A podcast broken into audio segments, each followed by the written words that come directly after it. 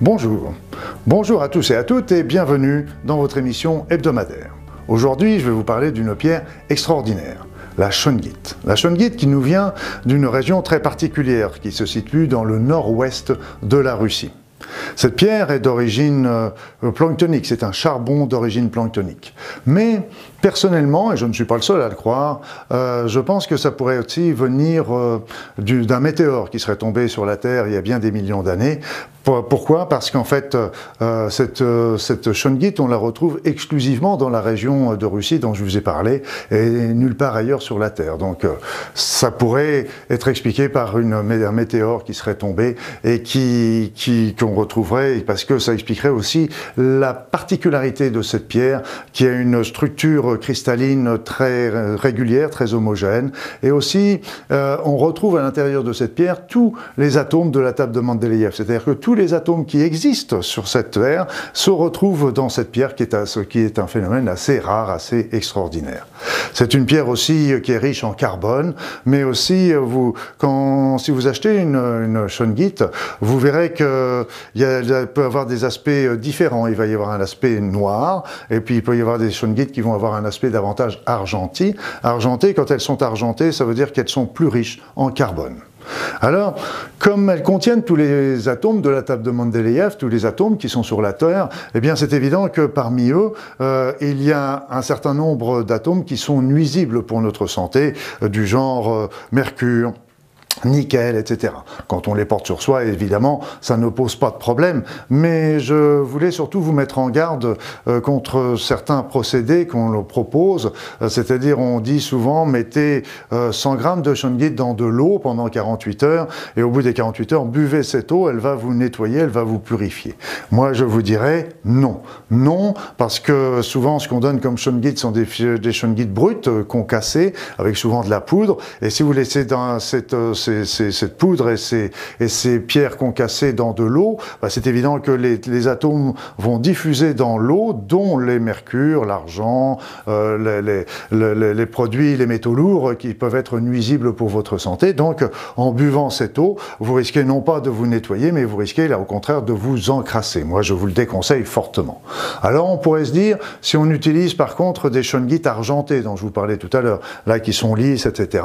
Alors peut-être euh, qu'elles n'auront pas cette nuisance, cette, cette, cet inconvénient. Mais euh, personnellement, moi, je serais prudent à la matière et je ne le conseillerais pas. Euh, par contre, ce que vous pouvez faire, c'est qu'il existe euh, certains dessous de plat, dessous de, dessous de bouteilles qui sont en shungite. Et alors là, vous mettez un dessous de plat en shungite avec votre bouteille dessus. Là, vous pouvez avoir à ce moment-là bénéficié de l'effet de la shungite sans en avoir les inconvénients dont je viens de vous parler.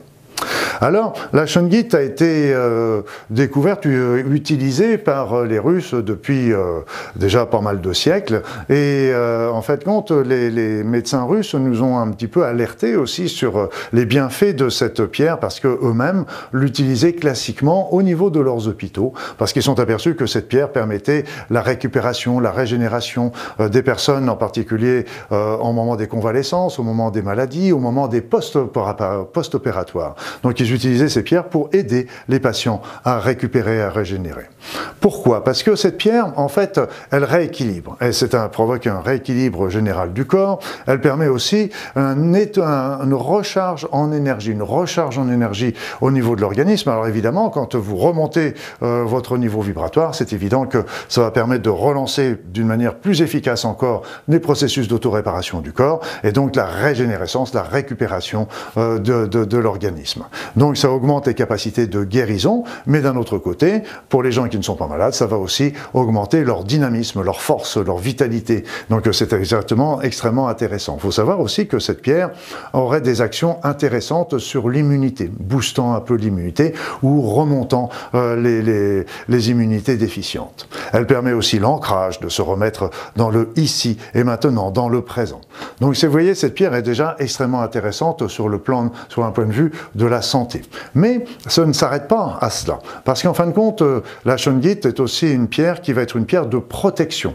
Protection déjà contre les énergies nuisibles, donc euh, les énergies négatives que vous pouvez rencontrer euh, au cours de votre vie ou que vous, que vous pouvez recevoir dans vos relations ou dans de par l'environnement.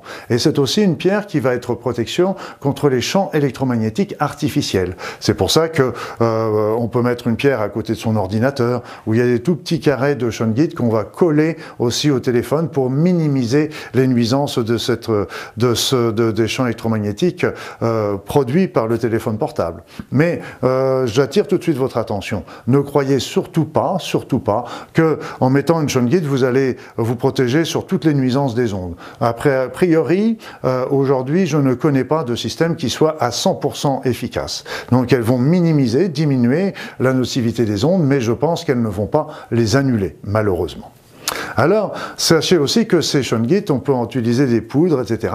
Elles ont été utilisées aussi beaucoup comme engrais dans le sol au niveau des agriculteurs évidemment. Et puis, euh, ce qui est intéressant dans la shungite, et ce qui fait aussi son côté remarquable, c'est qu'elle n'a pas besoin d'être nettoyée. Il n'y a pas beaucoup de pierres qui n'ont pas besoin de nettoyage.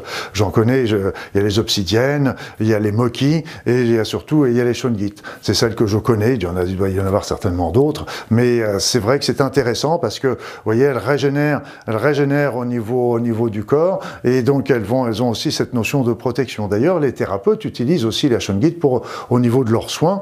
Et donc euh, souvent ils mettent des shungite aux quatre coins de leur table de soins pour ainsi se protéger des énergies nuisibles, eux et leurs patients, et puis aussi pour aider déjà un petit peu le rééquilibre et la régénération de, des personnes qui sont en train de soigner. Donc la shungite est une pierre intéressante et je tenais à vous en faire, vous le faire savoir.